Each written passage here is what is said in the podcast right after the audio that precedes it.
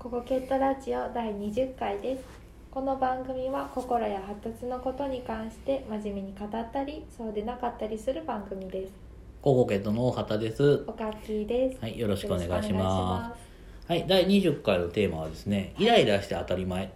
というテーマであります。まあなんかあの、広い話ですけど、まあ一つは何にイライラして当たり前かっていうと、まああの、このね、ご時世の中で行動制限もすごくされますよね。はいであのーそういう時にやっぱ不自由さっていうのはやっぱりすごくあるしできることが当たり前にできることができないことっていうのもたくさんある中でそれをこう受け入れて頑張れる常に頑張れるのかはいっていうとそんなことはないんでみんな若干どっかでイライラ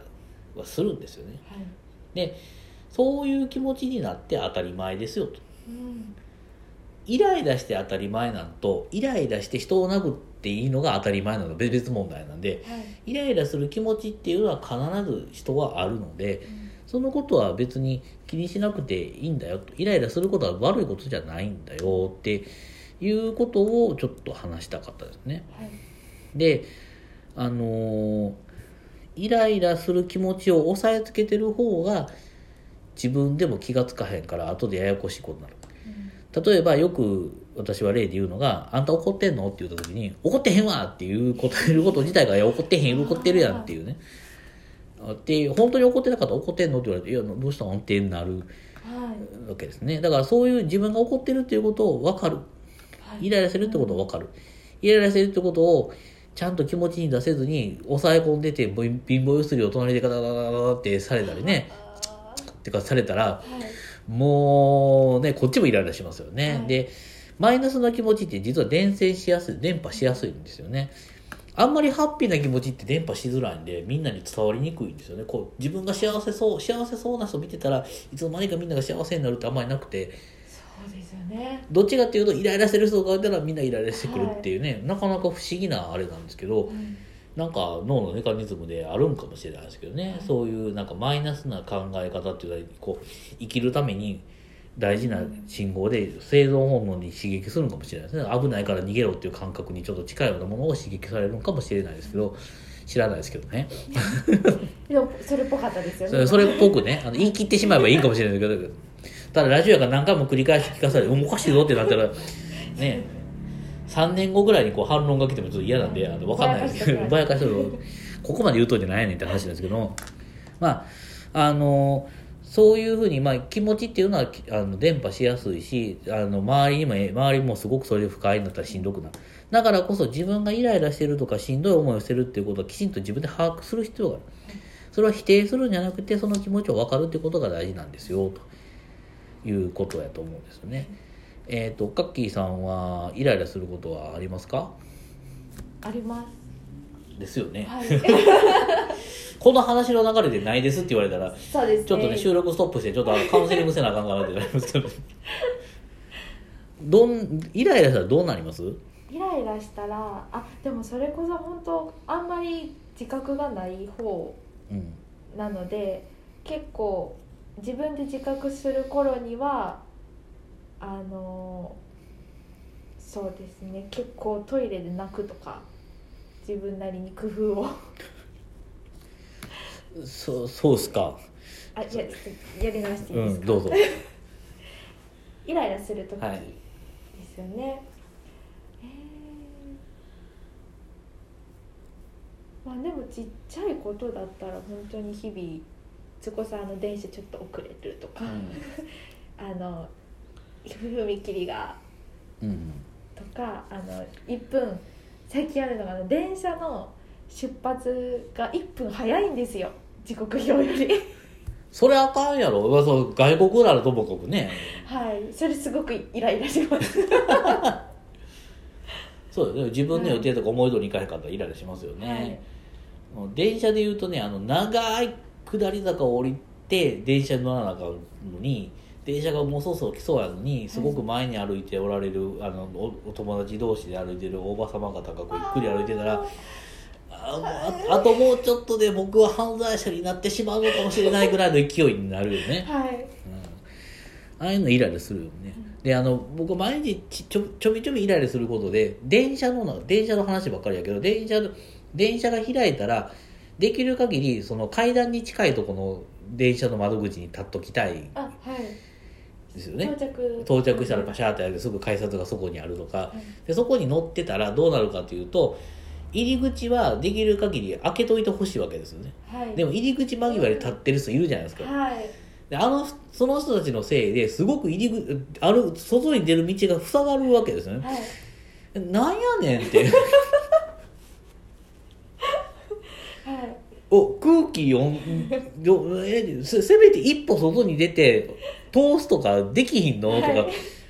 思う。絶対動かない方たまにいらっしゃいます。よあそこだあそこ居心地いいで分かるよ。分かるけどいやその駅によってベストポジションが違うから、はい。みんなそれぞれ思いがあるからそれは分かってってはい。意地でも動かん人いますよねあれ、はい。でちょっとでも当たったら何やみたいな被害者のずらしするじゃないですか、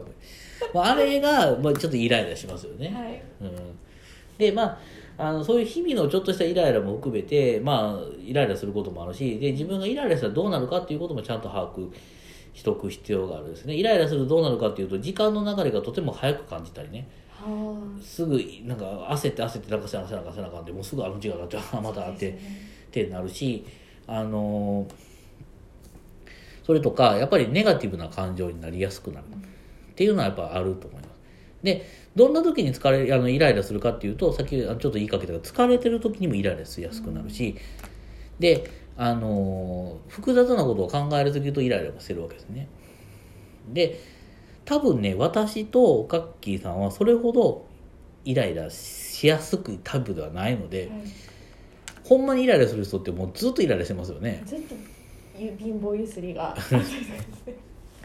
でやっぱりそういう人こそやっぱりちょっと分かってほしいなとは思うけど多分ねずっと気持ちがそのずっとこうなんていうかな気持ちの水位水位というかそれがすごく高いところにずっとあってずっと波が揺れてるような感じなんだろうなとは思うんでそれはそれで自分もしんどいんちゃうんかなとははい。思いますけどね。でもまあそれが当たり前の人はそうなんやから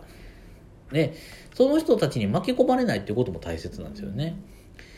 だからイライラする人の近くにできるだけ行かないっていうこともイライラするイライラの対処法としては大事。はいです。であのーどうやってイライラするかイライラしてるかどうかを確認する方法はいは電車に乗ってみてあの前に歩いてる人を 見た時にイラッとしないかどうかとかはいあのそういう基準点を決めるっていうのもまあ大事かもしれないね。はい。日々の生活の中であれこんなことでイライラしてたっけとか、うんうんとかすごくこう自分が正しいんだと思い込んでてなんで相手はこうしないんだろうってすごくきつく思うとか普段何気ないことが流せなくなった時っていうのはイライラしてる。はい。とかあの、えー、といつもより忙しいとかいろんなことを抱え込んでるとか気が付いたら相手の人の文句を言ってるとか思ってるとかっていう時っていうのはイライラしてるんじゃないかな。はい。で私たちっていうのは脳がうまく作ってて作っててつくあできてて脳脳の仕組みがうまくできてて何かする時っていうのはなんとなくこういう理由でこうしてるからこうなってるんだっていうようなことが理屈としてこう成立するようにできてるんですね。だから自分がイライラしてものすごくムカついてるんだけど実はあのそれは体調面とかそういうことから来てるんだけどいやいやあの人がこんなことするからこうなって私はこうで、ね、これでどうしても許せないんだみたいな理屈が成り立っててその人にばっかりエネルギーが向いてしまう。でも実は本当はそうじゃない。もっと全般的に疲れてることもあるんじゃないかなっていうことを意識するっていうことはまたいいことなんじゃないかなと思うのであのねできるだけみんなでイライラしてもいいけどイライラを少しでも早めに気がついてはい。あのイライラを少しでも緩和するようにみんなで努力したらイライラを伝播して伝播してみんながさらにイライラするってことがなくなるので少しでもねあのイライラ病をみんなで撲滅しましょうみたいなねキャンペーンをして。だから電車の中でもちょっとね貧乏ゆすりしてる人がいたらみんながピーって言うと「イライラしませんねあなた」って余計イライラします今深呼吸しましょうかとか なんか悩みでもあるんですかって言うてみんな。余計イライラするから。はいさあって取っ組み合いの喧嘩とかになると思う、なりますかね、はい。ああそうか。なんかねじゃあぐっすりなんかちょっと安心できるものとかねちょっとイライラしてたらちょっと寝ましょうかとかね。はい。なんかないんかな？で全員そういうあの SNS もそういうキャンペーンとかやったらいいですね。あのハッシュタグイライラしああいいですねそれ。イライラししないとかね、はい。あのイライラを今のうちにあの吐き出しておこうとかね。はいハッシュタグ聞いてくださいみたいな。で気づきですもんね。イライラ防止キャンペーンみたいな。そうか。自分がイライラしてるその電車でもイライラしてる時って結局間に合わないとか余裕がない時ですもんね、うん。あと10分しか電車が待たなあかんってならないですよね、はい、うん、とかねあー早く着きすぎであ早く着きすぎだったらイライラがあるかもしれんけどなんかやっぱ余裕ない時だよね、はい。うん、それに気づけるともっと楽になる、なりますね。うん、だからまああのそういう時もあるわぞとかなんか例えば遅れた時に遅れてしまったけどこういうことができるっていうふうにちょっと置いとなんかそういうな予備の気持ちを置いとくとすごくあの助かるんですけどね、うん、まあねちょっと前もって行動できたらいいけどそのね人間綺麗にはできてないのでまあ大変やと思いますけどそのそれを失敗してしまっても他にある。はい。予備のなんていうかな予備のストック、えー補補助輪っていうかね車のスペアタイヤ。心のスペアタイヤをみんなで身につけましょうキャンペーン。名言ですね。ハッシュタグ今日いっぱいできましたよ。もうストップ・ザ・イライラみんなでねが頑張ってこのイライラっていうのを抑えていきましょうと。イライ抑え抑えるんじゃなくてイライラっていうのをみんなで共有して少なくしていきましょうという話でなした。くさなくてもいいんですよね。なくさなくてあっても当然ですはい。じゃあ心のスペアを皆さん持ちましょうねという回でした。今日はどうもありがとうございました。ありがとうございました。